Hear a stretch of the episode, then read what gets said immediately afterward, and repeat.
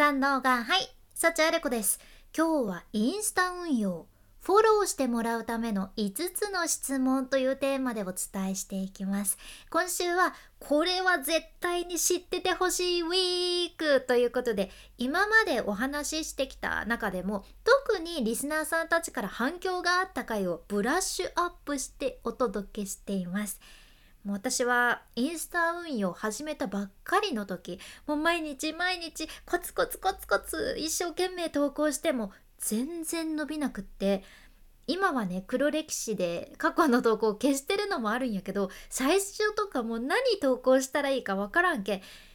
今はね私も不思議な眼鏡をかけて撮影したりしよるけど当時は黒いサングラスをかけてちょっとヤンキーな感じで面白く撮影してた時もあったり自分で描いた下手なイラストで自分の失敗談をリールにしてたこともあってね。もう何やってたんだって感じやけど何を隠そうもともと機械音痴の自分ですので普通の投稿を作るのもリールを作るのもまあ時間がかかるっちゃん。これ一つで今日終わっちゃったんですけどっていう風になってめちゃくちゃ消耗してました、うん、当時の私はやっぱりやみくもにやってた感じでねもったいなかったなって思うよね。まああれはあれで自分にとって大切な経験やけんすごくいいのはいいんだけど もったいなかったなって思うじゃん。でじゃあ当時私に何が欠けていたのかっていうといろいろあるんだけど要点ギュッとまとめると今回お伝えする5つの質問なんですね。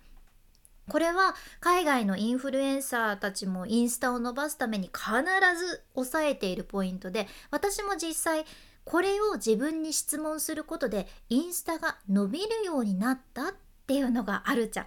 でも逆にこれを意識してないとどれだけコンテンツ作りを一生懸命やったとしてもフォローにはつながらないっていうものじゃん。今回の内容はインスタ攻略でもあるけど SNS 全般にも活かせるはずやけんちょっとでも参考になればすごく嬉しいです。ではフォローしてもらうための5つの質問早速1つ目の質問からご紹介いたします。1つ目コンスタントに投稿してますかってことコンスタントに投稿してるでしょうかうわいきなりスパルタな質問きたーと思われるかもしれんけどこれは何が何でもインスタ伸ばしたいんですってもしも思われてらっしゃるんやったらとっても重要な質問なんよね。私も今は音声の方に結構コミットしてるからインスタも毎日フィード投稿とかはなかなか投稿できてないけど本気で今インスタを伸ばしたいんですっていう時は自分に何度も何度ももう私も「おいあれこインスタの投稿しとるか? 」とたくさん言い聞かせてきてねうんコンスタントに投稿してるかどうかでやっぱり結果って変わってくるんですよ。んでこれは絶対にもう毎日投稿する毎日投稿が絶対必須っていうわけではないんやけどやっぱりインスタ側もちゃんと一定の頻度でコンスタントに投稿する人を優遇されるしなんせねやっぱり投稿数が変わってくるしねリールは特にちゃんと活用すれば自分がこんな人にフォローしてほしいなっていう人たちに届いてバズってうまくいったら雪だるま式でフォロワーさんが増えるとても優れた機能です。しかも自分が投稿すれば投稿するほど他の投稿もたくさん見てもらえるわけやけんやっぱり投稿するというのは前提なんよね。でこういう時よく量と質どっちが大事ですか？ってご質問もよくいただくんやけど海外インフルエンサーも総じて最初は量だと言ってます。なんでかっていうと最初は量をこなさないと質が磨かれることはないからなんです。すごく厳しい現実やけどそうなんよね。私は今インスタ189投稿くらいやけど正直途中でインスタのテーマっていうのを私は変えとるし消してる投稿もたくさんあるので 本当はねもっともっとたくさん投稿を作ってきたからうんまあ、最初に比べたら自分の中でも確実に質は上がったなって感じてるんですよ。うん、過去の自分がライバルですね、うん、なので絶対に伸ばしたいんですっていう人はコンスタントに投稿できるようにスケジュールなんかもぜひ考えてみてください。私も当時本業と副業でもうめちゃくちゃがむしゃらにやってた時やったけどこの曜日はもうどうしても終日本業で忙しいからここの空き時間でできるだけ集中して投稿を作るとかねいろいろ試行錯誤してました。はい。では次2つ目の質問。テーマから外れてませんか？この質問もめちゃ大事。もしコンテンツがバズってもフォロワーが増えないんですという時はこれを考えられてないからっていうのがね割と多いんよね。例えばファッションに関する内容のリールがバズったとするやん。そしたらそのリールに対して当然思う人はファッションに興味があるわけですよ。ファッションに興味ない人はそのリールスワイプして見ないはずやけんね。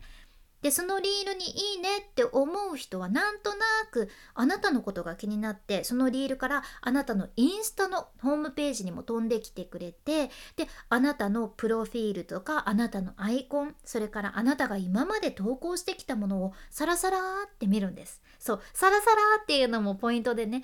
まだよくわからん人のアカウントをじっくりはみんな見てくれんけんサラサラってチェックするじゃん。でそこでもしあなたの今までの投稿がファッションと全然関係ないものだったらそれはねなんだよファッション系じゃないのかよってなってフォローされないんです。これがもったいない例なんよね。うん、これ私も経験してきたことやけん分かるっちゃけどリールバズったのに全然フォロワー増えない時本当に悲しいんです。でもちろんいろんなテーマを扱って投稿するのもいいんやけどでもあなたのそのリールを投稿する目的がインスタを伸ばすためだったら自分のインスタのプロフィールとか今までの投稿とかとリールの内容をとにかく一致させるっていうのがフォローされやすい秘訣です。ここも押さえておきましょう。では、3つ目の質問。フォローするメリットは何ですか？ってこと。フォローするメリットは何でしょう？さっきみたいにリールであなたのことを知ってあなたのインスタのページに飛んできた人のためになんであなたをフォローする必要があるのかこの理由をしっかり伝える必要がありますだってフォローしても何も得られない何も得がないんだったらそれは相手もフォローボタンを押す必要がないけんね。そう。フォローする理由がなきゃ始まりません。例えば瞑想をしたことがない人でも簡単に瞑想ができるコツをたくさん学べちゃうとかアラサーカップルの日常が分かって自分の恋愛の参考になるアカウントとかお金を使わなくても一人で過ごす時間がもうめっちゃ最高になるコツと知れるとかねそういうその自分のアカウントをしっかりブランディングしてなんでこの人をフォローしたら得なのかっていうのを自分でもちゃんと言語化できてたらうまくいきやすいです。うん人間みんな根はいい人だと私もね思ってるんやけどでも例えばさあなたのことをもうこれっぽっちも知らないしあなたのインスタの内容全然興味ないんだけどフォローさフォローしちゃいますねとかっていう人まずいないわけですよ。あなたもそうと思うじゃん。このアカウント自分の役に立たないしこのアカウントの内容全然興味ないけどフォローだけしとこうかなとかってなかなかなりませんよね。必ず自分にメリットがあるからフォローするわけでうんそれは何かしらの癒しでもいいし自分の知識が増えるっていうメリットでもいいし最初は何か自分にメリットがあるからフォローするという流れです。このフォローするメリットもぜひぜひ言語化してみてください。はい。では4つ目。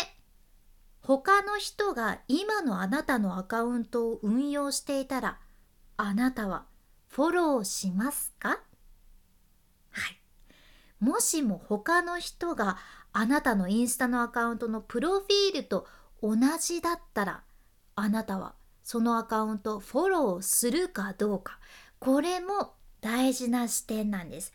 もうどんだけあなたがもう自分大好きっていう方でもここはもうね是非エコひいきなしで客観的に自分のアカウントを見つめてみてください。他の人がこのプロフィールにしてて自分フォローしたくなるかな？他の人がこういった